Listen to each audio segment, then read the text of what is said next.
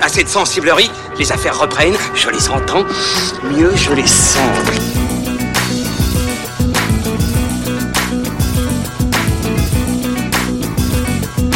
Qu'est-ce que c'est que ce foutoir, mon petit Bernard?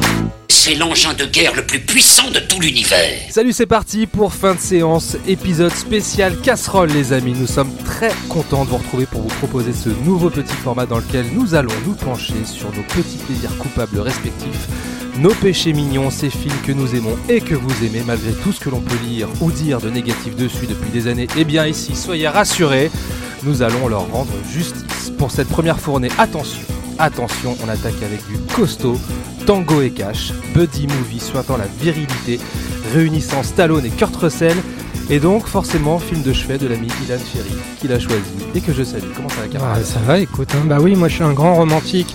Donc tu vois, les, comédies romantiques, a quand Harry rencontre Sally, il y a Tango et Cash, voilà, pour moi c'est un, peu la, c'est un peu la même chose. C'est une grande histoire d'amour entre deux flics, euh, Stallone et euh, C'est Rat des villes contre Rat des champs. J'avais juste une question pour toi. Tu sais que le film fête ses 20 ans.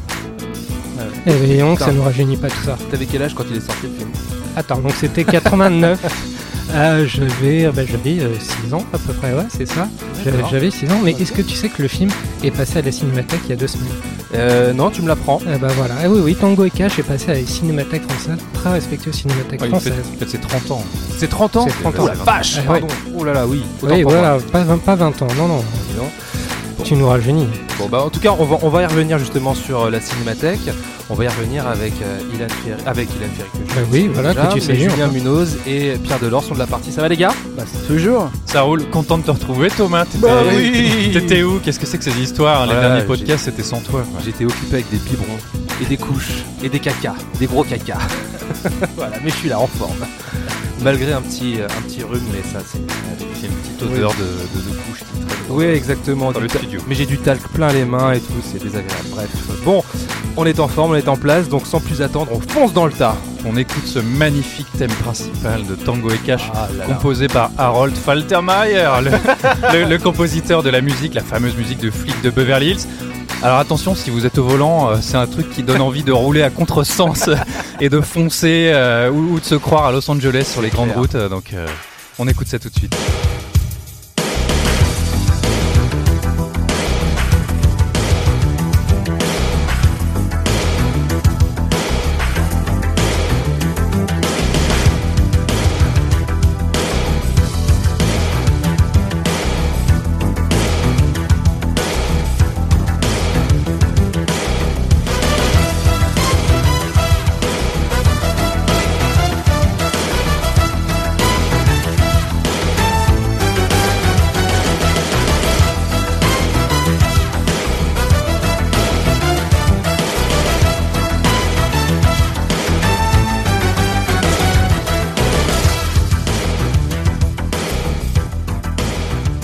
Alors, Tango et Cash, comédie d'action sortie en France en 1990, en mars 1990, après une euh, production très mouvementée, avec notamment son réalisateur principal. Alors, j'espère que je vais, je vais le prononcer correctement. Pierre me, me reprendra. Andrei Konchalovsky, Konchelovski, bravo camarade. viré au bout de trois mois de tournage et surtout considéré encore aujourd'hui comme euh, bien l'un des plus grands nanars dans la carrière de Stallone.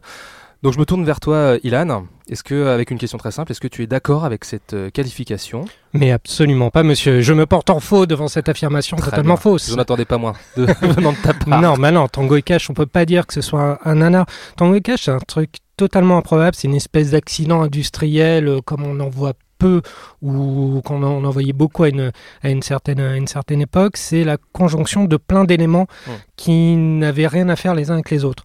Donc, on a déjà un réalisateur, comme tu dis, qui s'appelle Andrei Konchalovsky, Ouais, qui est réalisateur, euh, qui est un réalisateur russe. euh, plus connu pour des films assez austères, euh, euh, voilà, on va dire à la russe, sans vouloir euh, vexer, euh, adaptation de vexer Pierre. Voilà. Ouais, mais réalisateur qui, qui avait déjà une expérience américaine. Tout à fait, j'y venais justement. Et qui est arrivé aux États-Unis avec plusieurs, plusieurs films, euh, dont euh, Runaway Train, qui Ouais. est un film, euh, un film d'action basé De la Canon. Ouais, la Ouais, la Canon. des chefs-d'œuvre de la Euh, Canon. Voilà, un des rares films oscarisés de la, de la Canon et qui était basé sur un script, de, sur une idée d'Akira Kurosawa. Tout à fait. L'erreur. euh, voilà.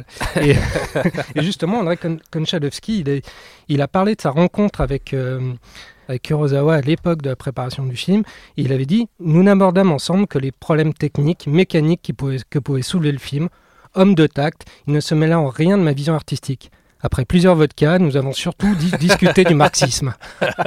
voilà, donc ça, c'est voilà, ça vous met le ça vous met le contexte.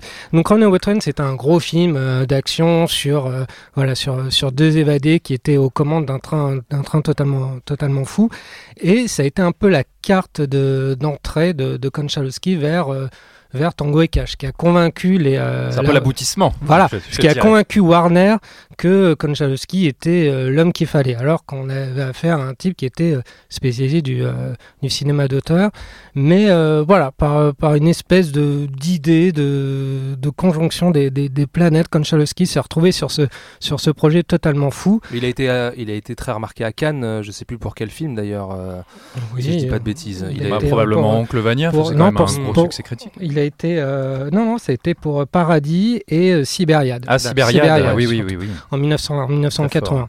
Et en fait, à l'origine de, de Tango et Cash, il y avait la volonté de Stallone de casser son image de gros dur, de macho, d'homme de Cro-Magnon à la Rambo, qui à l'époque de la promotion du film disait J'en ai marre de l'image de raciste, solitaire et violent que j'ai donné avec les Rocky et les Rambo. Avec Tango et Cash, j'espère qu'on verra aussi que je sais être un bon acteur. C'est un film où il n'y a pas que de l'action, il y a aussi de la réflexion. Bah dis donc. non, non, mais il essayait de se racheter une image. Il Ah, essayait il- vraiment de, de- de se racheter auprès du public là. Ah bah là, il essayait de casser son, son image de bourrin qu'il avait construite à force de Rambo, Over the Top et autres Cobra. Là, on sent qu'il y a une césure euh, de sa part. Il y a un cœur qui bat là-dedans quoi. Ouais, c'est Mm. beau. C'est Mais il y a Stallone l'acteur et Stallone l'homme. D'où euh, ce projet justement de euh, Tango Cash qui oppose deux flics, l'un euh, issu des quartiers, des quartiers aisés, Ray Tango, interprété par, euh, par, par Stallone, Mhm. face à un autre, euh, un autre flic qui lui est issu des quartiers plus populaires et qui s'appelle Gabriel Cash. Et ces deux flics ont un ennemi commun qui est une espèce de baron du crime qui, euh, lassé de voir ces, ces deux flics euh, lui mettre des bâtons dans les roues, Qui est-il d'ailleurs Monsieur Qui Perret. Yves. Monsieur Yves Perret. Perret. Yves Perret, interprété par le grand Jack Palance. En roue libre, Voilà, total. Total. total, totale déchéance. hein. Et qui sait pas ce qu'il fout là. Les années 80 ont Avec été ses dures. souris là. Il fait des bisous à des rats et à des souris, ouais. mais, mais ce qui est génial justement avec Tang- Tango, Tango et Cash, si on revient sur Jack Palance, pourquoi Jack Palance a accepté Tango et Cash? Pour une seule raison, c'est qu'il voulait tourner avec Stallone. Sauf qu'il a tourné quasiment aucune scène avec lui. Vrai. Donc, ouais, donc lors de la promotion du film, il a éreinté, il a éreinté la production, il a éreinté Stallone. Parce que bon, tout ça pour ça, quoi. Il s'est compromis dans, dans, dans ce film-là. alors, Pour, pour, les, pour les mauvaises raisons. Donc revenons sur l'histoire. Donc c'est ces deux flics que tout oppose qui Attends, vont se retrouver. Ce ne sont pas que deux flics. Ce sont les deux Meilleurs meilleurs flics de. Los Angeles. Tout à fait, ce sont les deux meilleurs. Et on va y revenir. Et donc ils vont devoir, euh, qui vont devoir unir leur, leur force Presque un prouver, documentaire euh, sur la police. Oui. Tout à fait. Ah, il y a un côté très naturaliste, on, en- on reviendra dessus. Lui, c'est Ray Tango. Il aime le fric. Ça rentre, ça sort. Mais il ne s'embarrasse pas de cash. Lui, c'est Gabe Cash. Ce qu'il aime, c'est mener la danse. Et il n'a pas peur de marcher sur les autres. J'aime pas les karatékas. Deux des plus grands flics rivaux de Los Angeles ont du mal à garder le rythme. Alors, tu me connais Il paraît que t'es le deuxième meilleur flic de Los Angeles. C'est drôle, on m'a dit la même chose de toi. Sylvester Stallone et Kurt Russell. Tango et Cash. Donc ces deux flics qui doivent unir leurs forces pour prouver leur innocence et arrêter ce génie du crime qui, qui les a piégés. Donc, nous avons d'un côté Sylvester Stallone qui veut se, se mettre sur ce, sur ce projet afin de casser son image de, de gros dur et donc se cale sur les buddy movies, sur un projet de buddy movie qui sont, euh, qui sont la grande mode de l'époque, puisqu'on a eu L'arme fatale, on a eu 48 heures, on a eu tous ces films-là. Le, le principe du buddy movie, c'est tu, tu, mets, euh, tu mets en association deux forces qui sont a priori antinomiques, Hmm. donc deux forces opposées, et qui à la fin vont, vont devenir les meilleurs potes du monde. Ça, c'est le principe de base du, du buddy movie, et qui là est appliqué dans Tango et Cash comme on l'avait dit, c'est un peu le principe de rat des villes et rat des champs. C'est-à-dire un flic des, euh, des beaux quartiers qui s'allie à un flic des quartiers populaires. C'est un peu l'histoire de notre vie ici. Hein. C'est Voilà. un peu Ouais, Hélène ouais. Ferry, Julien Munoz, Voilà. euh, Pierre Delors, Thomas Camacho. Hein. Tout à ça, fait. hein, effectivement. Et donc à la base, Nous, on effectivement, est juste plus distingués. con- contrairement, contrairement à la Pas ton rumeur- rire. contrairement à la rumeur, ce n'est pas euh, euh, ne- Stallone ne voulait pas s'associer avec avec Schwarzenegger, mais à coup de pas, moi j'y ai cru. Mais au début, il voulait euh, il voulait Patrick Swayze, Hmm. qui a été euh, débauché par euh, par Joel Silver sur Roadhouse, aka le film de chevet de Julien ici présent. Oh, bah, tu spoil déjà les prochains épisodes. On y reviendra. C'est moche, c'est moche. Et donc, manquait plus que euh, voilà, il manquait un, un, un acteur pour euh, pour tenir euh, pour tenir la dragée haute à, à Stallone qui fait euh, référence un peu euh, dans le cinéma cool euh, des, années 80 à ce moment-là, bah, Kurt Russell, qui lui aussi est une star du cinéma d'action à sa manière, de manière un peu plus confidentielle, on va dire, puisque c'est surtout à travers le cinéma de John Carpenter qu'on l'a vu jouer ce rôle de mec, de mec totalement cool. Donc il y a une volonté aussi de légitimité, pardon, de la part, je pense, de, de Kurt Russell, de vouloir jouer dans la cour des grands, dans quelque chose d'un peu moins confidentiel. Et d'où voilà cette association de Tango et Cash. Donc Oui, deux que grosses si je peux stars. me permettre, Ouais. à l'époque, euh, Kurt Russell n'est pas euh, aussi bankable Ah, pas du sur tout. le marché. Et il, faisait Absolument que pas. des- il faisait majoritairement des comédies romantiques en plus. hein. Il jouait la belle gueule de service. Ouais, Il sortait de Tequila Sunrise. Bon, euh, voilà. C'est Ouais. pas non plus, tu vois, un méga hit il, avait, Oui, il avait refusé l'arme fatale. en plus. Donc voilà, donc Stallone, Kurt Russell, Konchalovsky, a priori, qu'est-ce qui peut mal se passer? Ouais. Bah tout, parce que c'est un projet qui n'est sorti d'hydre à plusieurs têtes. Konchalovsky veut faire un film, Stallone veut faire un autre film, John Peters, l'un des producteurs, veut faire un autre film. Qui est à la base de l'idée d'ailleurs. hein. Ouais, il est à C'est la lui base la de l'idée. source. Et il voulait un film. euh, L'idée est pas mal. hein. Enfin, je veux dire, Ouais. deux flics que tout oppose qui se retrouvent en tôle et qui doivent prouver leur innocence et lutter contre le crime en soi, ça aurait, ça aurait pu être sympa. hein. Mais tout le monde voulait faire un film différent. Quoi. Et euh, bon, t'as 20 millions de dollars de budget euh, à ce moment-là. Bah, tu dis forcément, ça va poser un Non, petit problème. c'est- ça, moi, moi qui m'interpelle toujours, c'est euh, la différence, le, le- le fameux différent créatif qu'il y a entre la production et le réalisateur. Quand on démarche un réalisateur comme euh, Konchalovsky, a priori les producteurs lui expliquent un peu la tonalité, ce qu'ils veulent, ce qu'ils attendent de lui. Il espérait quoi?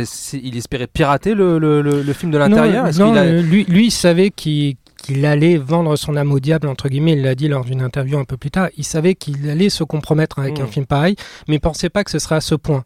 Euh, quand on parlait tout à l'heure du fait que Konchalovsky a été viré, alors il y a, il y a deux versions. Il y a une version qui veut qu'en fait Konchalovsky s'est lui-même s'aborder. C'est-à-dire qu'à vers la fin du tournage, quand il était question de tourner la dernière grosse scène du, du film, dont on parlera tout à l'heure, lui, il voulait pas la tourner.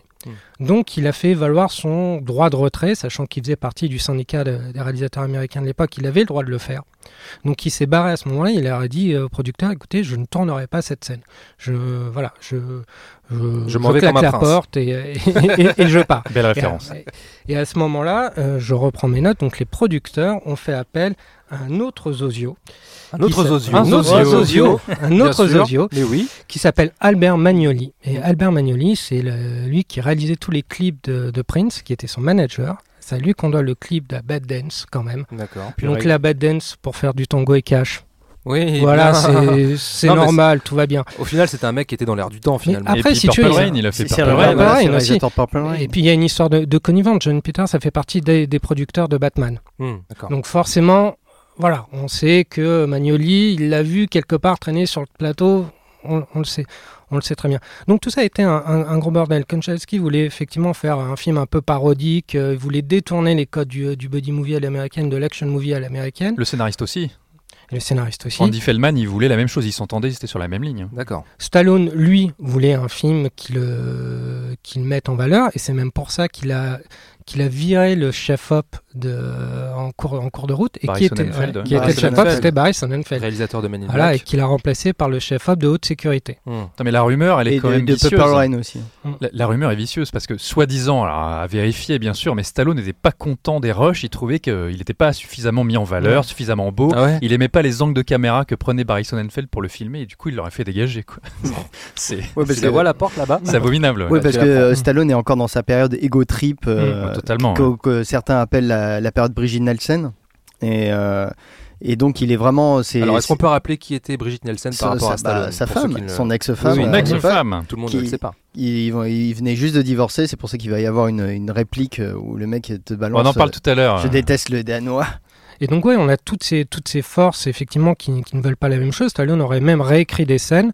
Des- le scénario n'était pas écrit euh, quand le, le Ouais. tournage a commencé. Ouais, ça, la moitié Donc- du scénario, enfin une bonne partie n'était pas écrite. Ça s'est tourné, euh, ça s'est créé au, fur et à mesure. En fait, au jour le jour, le scénario s'écrivait. C'est quelque chose qu'on ressent un peu, qu'on ressent dans le film. En fait, c'est un Ah peu un film qui, na- qui navigue à vue, qui va dans, dans, dans tous les sens. C'est cette espèce de gros bordel, moi, qui me plaît dans, dans, dans Tango et Cash. C'est-à-dire que c'est un film. En gros, c'est un film en mode, on ne sait pas où on va, mais on y va.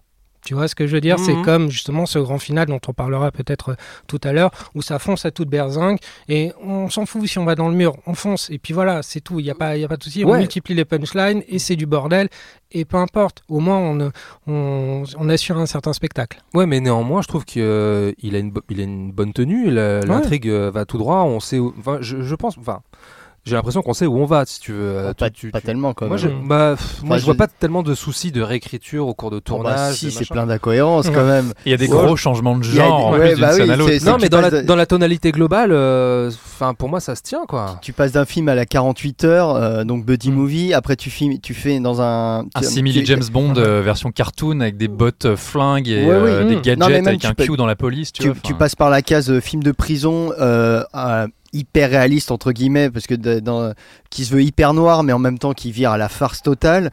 Euh, après, tu vires à une espèce de, de film d'évasion, enfin de, de mecs qui sont en cavale où euh, tu vois que ça, enfin voilà, ça navigue à vue. euh, tu t'as, t'as- t'as un peu tout et n'importe quoi et t'as ce grand final euh, où on finit avec de- une imagerie de James Bondienne avec une espèce de simili-cul.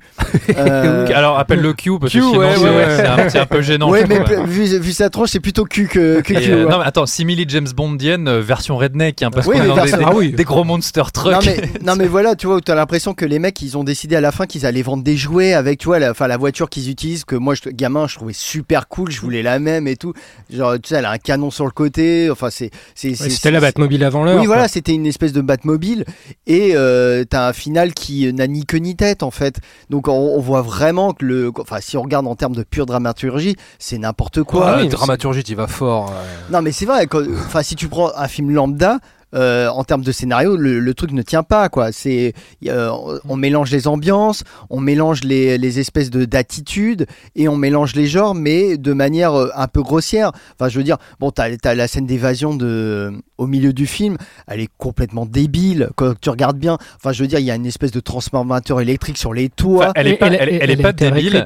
Mais c'est si tu demandais à un gamin de primaire, à ton avis, comment s'évade de prison, je pense que ce T'as- serait cette version-là. t'as tous les clichés en fait. T'as une espèce de, de gros ventilo euh, qui dans les sous-sols, tu sais Ah, mais pas les décors sont trop cool. Les décors, Les sont décors trop Non, sont on va y cool. revenir. cool. Ouais, on les, va y revenir, les ouais, décors sont cool, mais finalement ça n'a aucune logique. Les mecs, tu sais, quand ils vont, ils vont tirer les poubelles, euh, ils sont surveillés par aucun garde.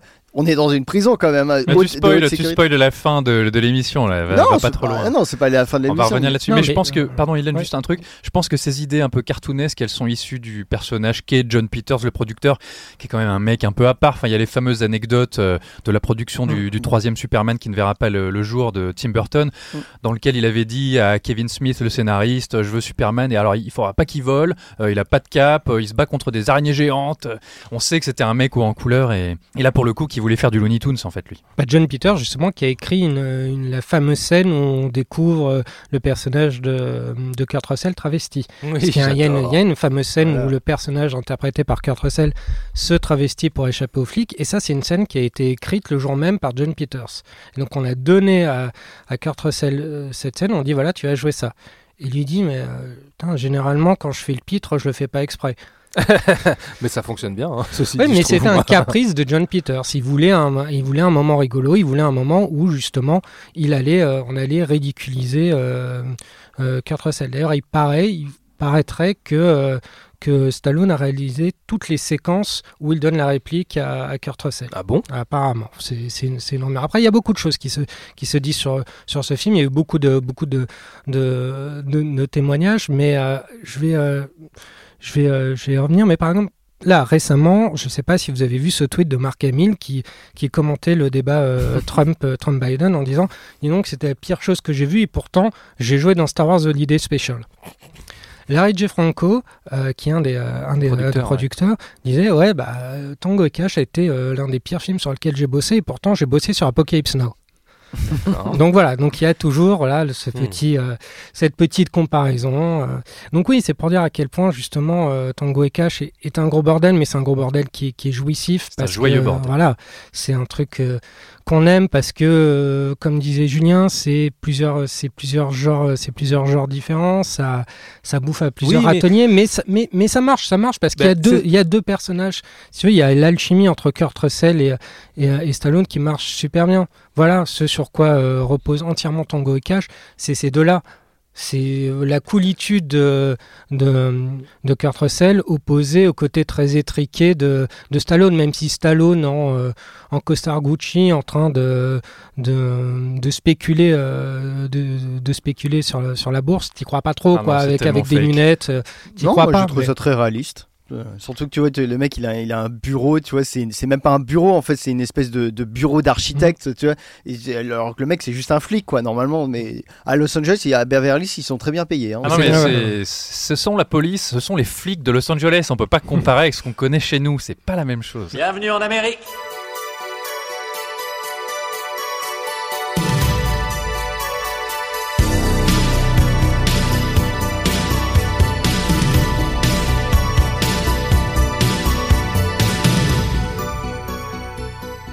Pour en revenir au- à ce fameux joyeux foutoir qui est très voyant par rapport à- aux soucis de production euh, pour toi, Julien, moi je, je trouve que c'est assez fluide en fait. Finalement, je trouve que pour moi le film se tient. si tu Ah non, veux. mais le, le film a été sauvé de toute façon par le monteur euh, Stuart Baird, Mhm. hein, qui, euh, bon, qui, était, qui est un monteur renommé, un réalisateur un peu moins mais estimé, hein, même si j'aime bien Ultime Décision, mais ça n'engage que moi.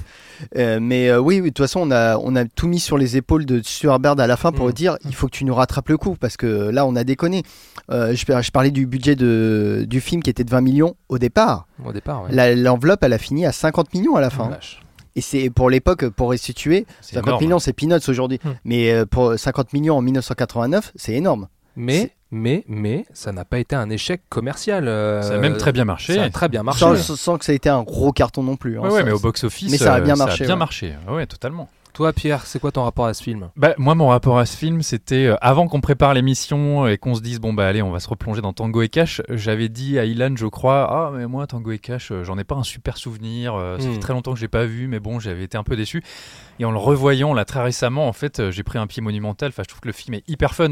Et si tu veux, tous les défauts qu'on peut citer, le mélange des genres, le fait que le film ait l'air d'être totalement raccommodé, qu'il y ait plein de trucs qui ne fonctionnent pas, faut dire ce qui est. Enfin, c'est pas Hmm. pour rien qu'on en parle dans les films casseroles.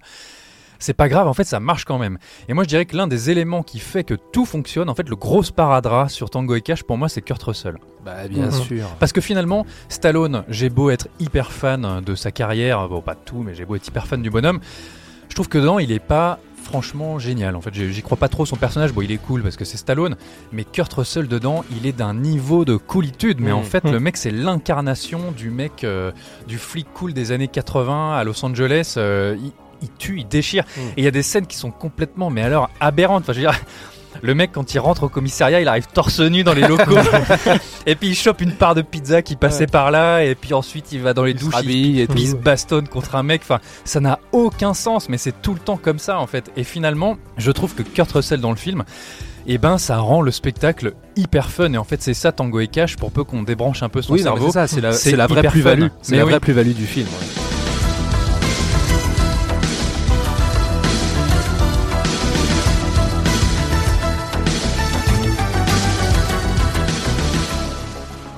Son introduction, elle est au top en fait. Donc direct, tu kiffes le personnage. Sauf les, les bots, parce qu'il a des espèces de bots euh, canons qui sont un espèce de faux gadget de James Bond version redneck. Alors ça, on comprend pas très bien au début. C'est pas Mais- grave. Mais par contre, mais toute, toute son introduction, elle est géniale. En Elle est géniale. Tu, tu tombes forcément amoureux du Bon, personnage. gros- grosse violence policière. Grosse violence policière. Le Ah, mec, bah, il étrangle un. il a- il il étrangle Avec la chaise. Alors attention, nous ne cautionnons pas ce genre d'acte, mais encore une fois, c'est la Oh. police de, c'est la Ça police de Los Angeles, c'est- pas pareil. C'est pas pareil. Mais on parle d'introduction, est-ce qu'on parle, on va parler de l'introduction du personnage de Ray Tango Mais je t'en. Ah prie, oui. fais, Alors attends, avant, avant Oui. de revenir vers toi, Ilan, Mhm. je me tourne vers Julien. Et toi, quel est ton rapport à ce film? Bah moi, c'est que de l'amour. Bah, déjà, Que rapport père-fils. Non, que tu vois, Julien oui, est le oui, fils de déjà, Cartrecel. Déjà, donc tu vois, c'est c'est papa quoi qui, qui l'a fait donc. euh. C'est pas qui non, non, mais tu vois, pour, pour situer, je veux dire, bon, t'as Citizen Ken. Tu vois, t'as t'as Citizen Ken. Attention. Bah, t'as bien au-dessus, t'as Tango et Cash. Ah, quoi. je peux citer Julien. Quand on a appris euh, que Tango et Cash passaient en rétrospective à la Cinémathèque, Julien a dit Ah, il est enfin temps que l'on rende les honneurs à ce chef-d'œuvre mécompris du 7e art. Papa bien, bah, bien sûr, bien sûr. Avec une larme, il a dit ça. Bien sûr. Bah moi j'ai découvert gamin aussi comme euh, enfin j'ai découvert je pense euh, Canal un truc comme ça Mm. et euh, bah Première partie de soirée, bien sûr. c'est ouais, c'est tout ce que tu as envie de voir en fait. Bon enfin euh, moi c'était à l'époque où euh, pour moi Stallone c'était Rambo. Enfin je l'appelais Rambo, tu vois, je, je l'appelais même pas Sylvester Stallone. Euh, bah t'avais Kurt Russell, donc Kurt Russell c'était Jack Burton euh, de Carpenter. Enfin euh, comment tu en étant gamin dans les années 80, début des années 90 Attends, comme- attends, attends, attends. En étant gamin dans les années 80, tu vas pas échapper à la question. T'avais quel âge en 90 J'avais 6 ans, D'accord, ok. J'avais 6 ans, enfin 7 ans même, j'avais- 90. J'avais 3 ans.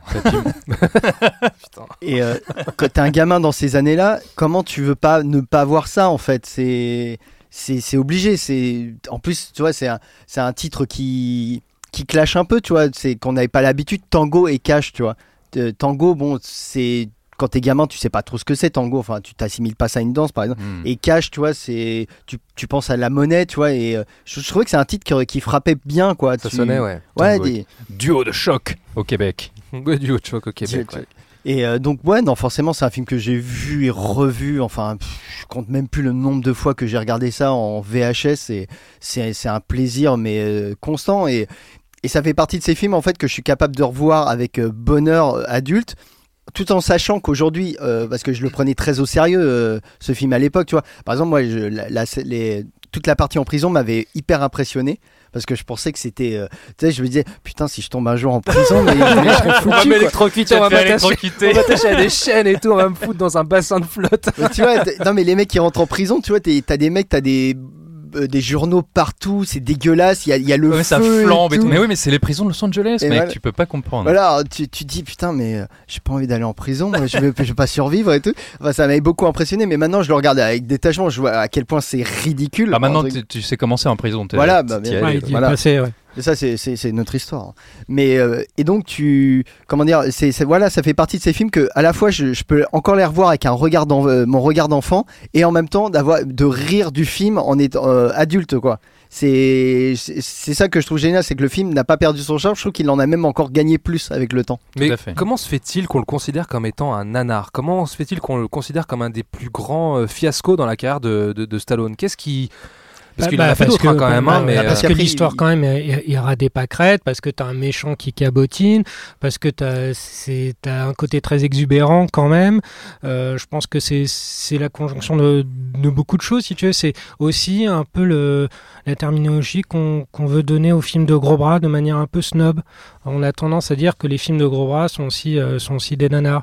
Parce qu'au final c'est pas vraiment le cas. Il y a, aucune scène, euh, je dirais, euh, comme on dit, euh, mannequin en mousse, où il y a aucune scène véritablement nanar dans le film. C'est un accident industriel, comme on a eu l'habitude d'en d'en voir, mais c'est pas un nanar. C'est un film cassé, mais Voilà, sympa. c'est c'est une espèce de d'hydre à plusieurs têtes, de monstre de Frankenstein, mais rigolo et attachant. Non, mais en fait, pour un gros truc raté dans le film, en fait, t'as deux trucs réussis. Voilà. cool, et Mm. c'est c'est pour ça qu'en fait le film fonctionne toujours. Mm. C'est je veux dire, bah, on parlait de la photo, euh, la photo elle est classe. Ouais, Euh, ouais, ouais, Oh, ça- les images en même- prison, les- mais ça la, photo elle est classe, la musique, euh, bon, même si elle, elle a un petit peu vieilli, mais euh, Elle est bon, fun, elle, musique. elle marche encore, Mm. je trouve, avec le film parce que bon, le film a une grosse imagerie années 80, euh, enfin années, euh, début années Ouais, 90. c'est peut-être ça aussi. hein. Et euh, donc, et je pense qu'il a, il a mauvaise presse parce qu'en fait, je pense que c'est le film qui a actionné la, la première période en creux de Stallone en fait.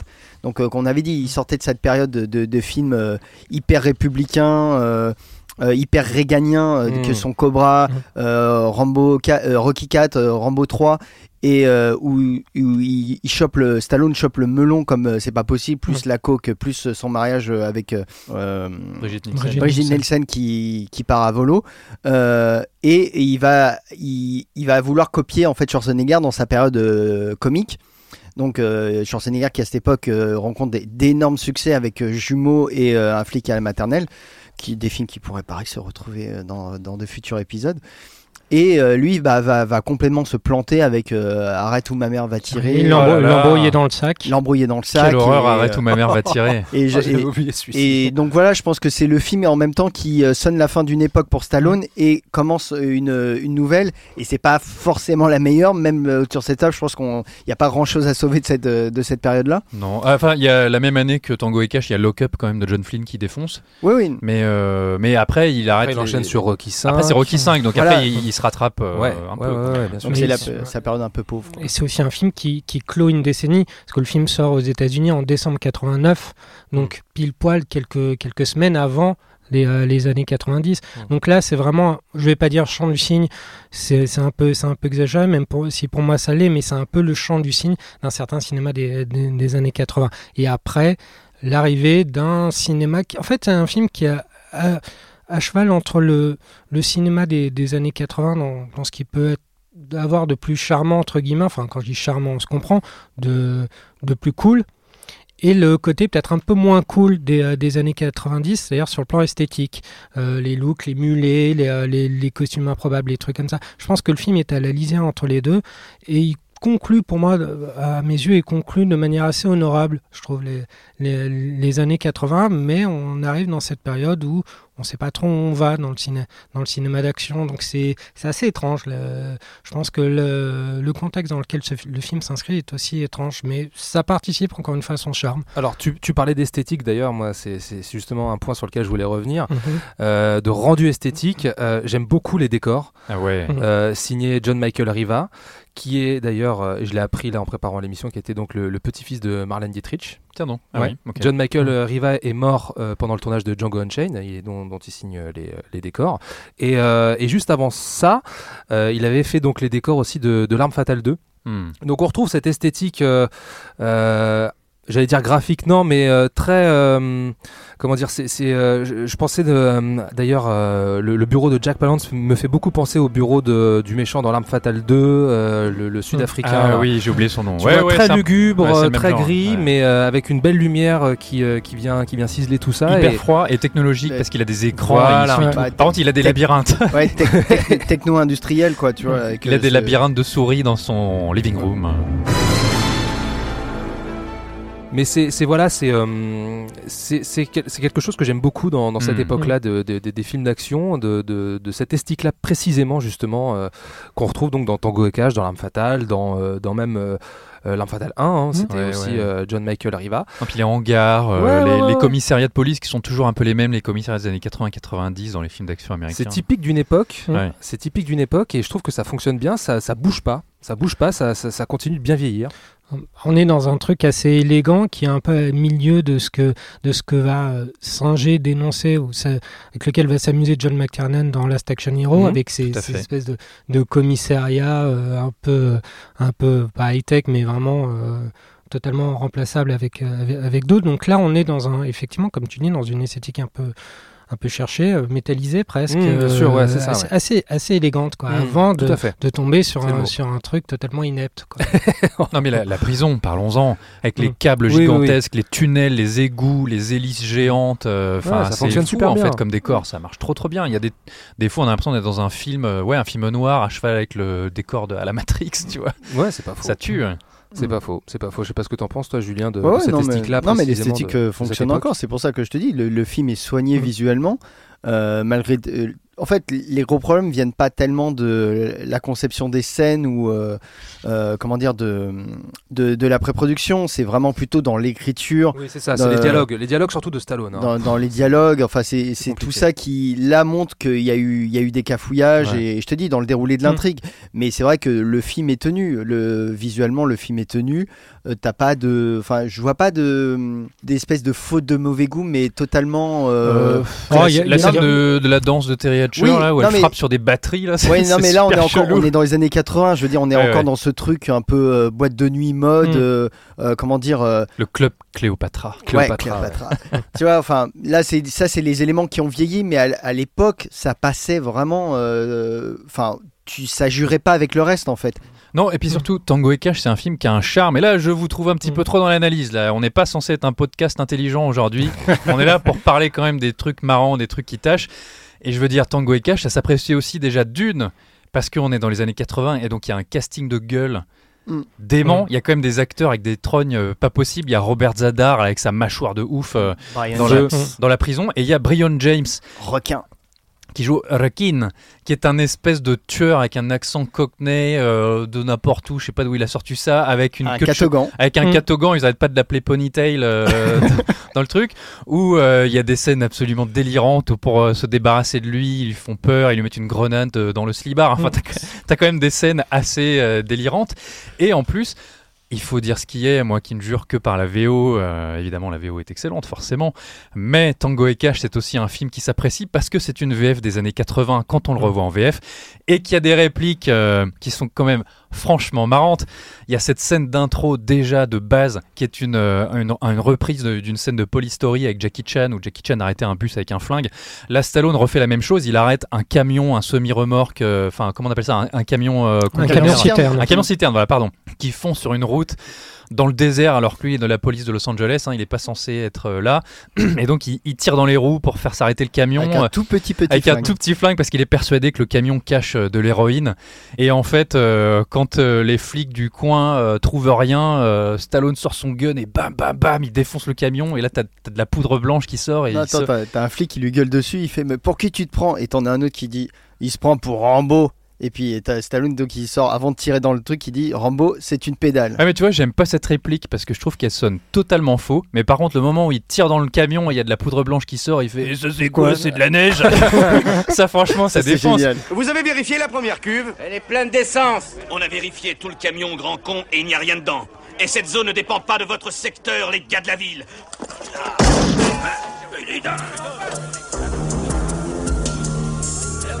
C'est quoi ça, de la neige?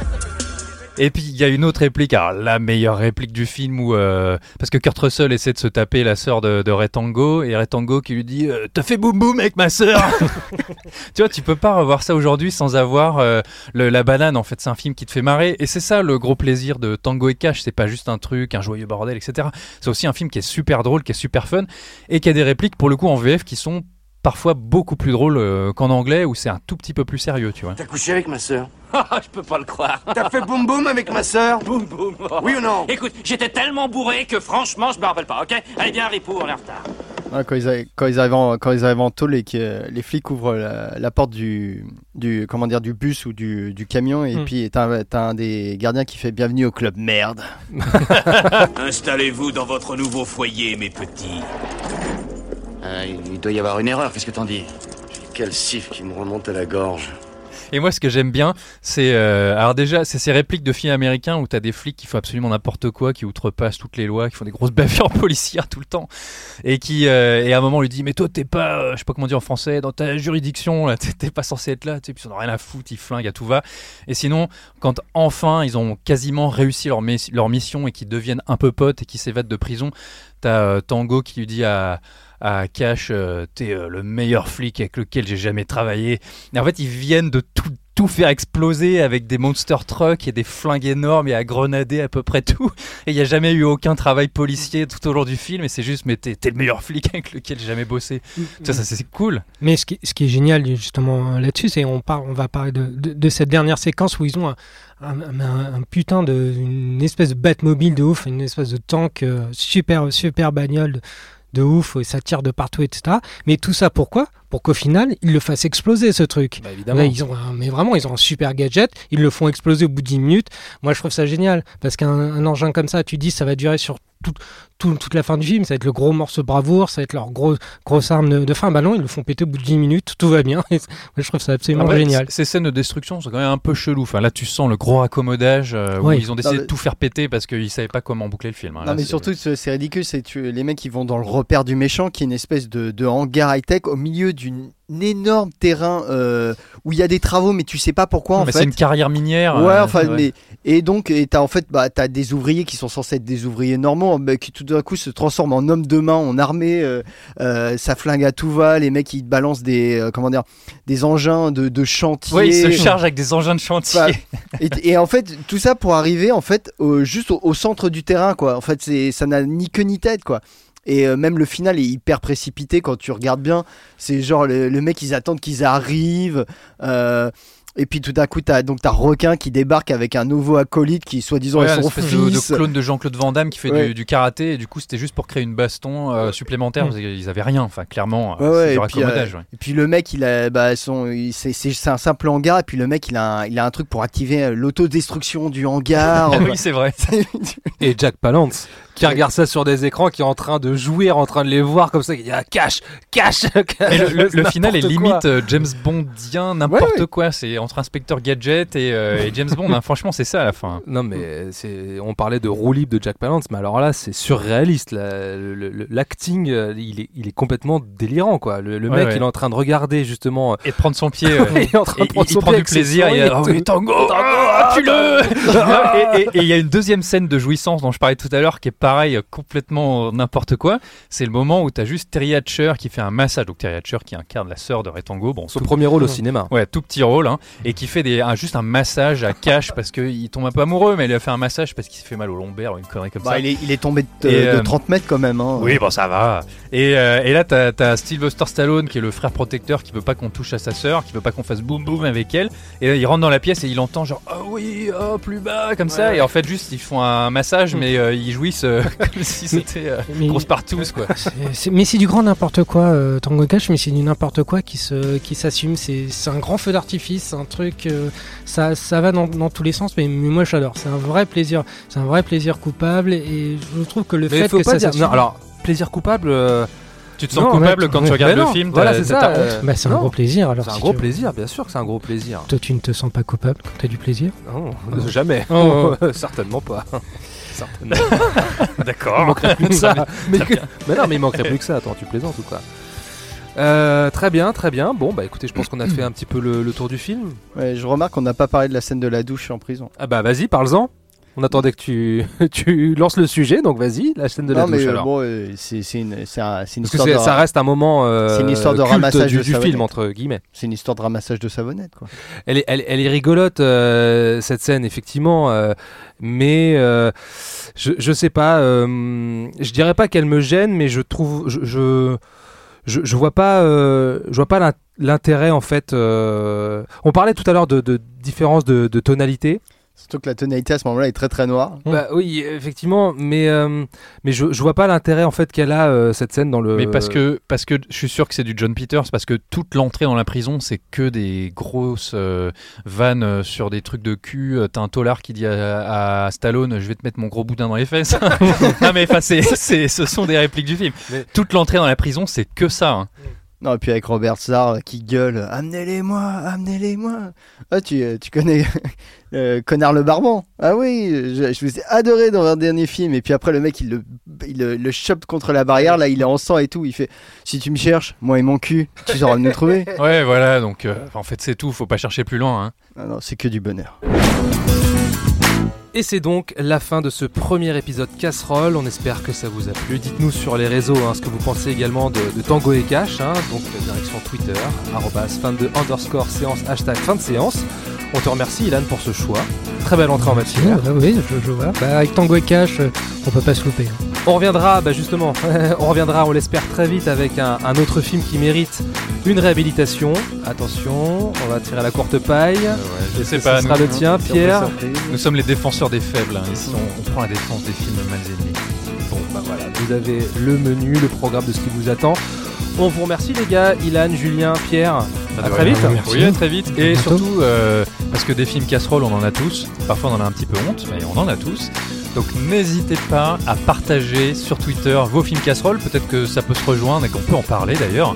On pourrait même organiser un vote. On fera, on fera une casserole partie. Ouais, on va, réunir une belle batterie de casseroles. Mais attention, la casserole, c'est pas forcément un nanar. Hein. C'est, c'est un- ce sont deux types de films différents. On vous promet une belle collection, en fait, voilà, pour dire les choses simplement. Bon, on vous fait de très gros bisous et puis on vous dit à très vite. Ciao, ciao. À bientôt. Ciao. Salut. Nous allons faire du bon travail ensemble. Yes. No. Ok.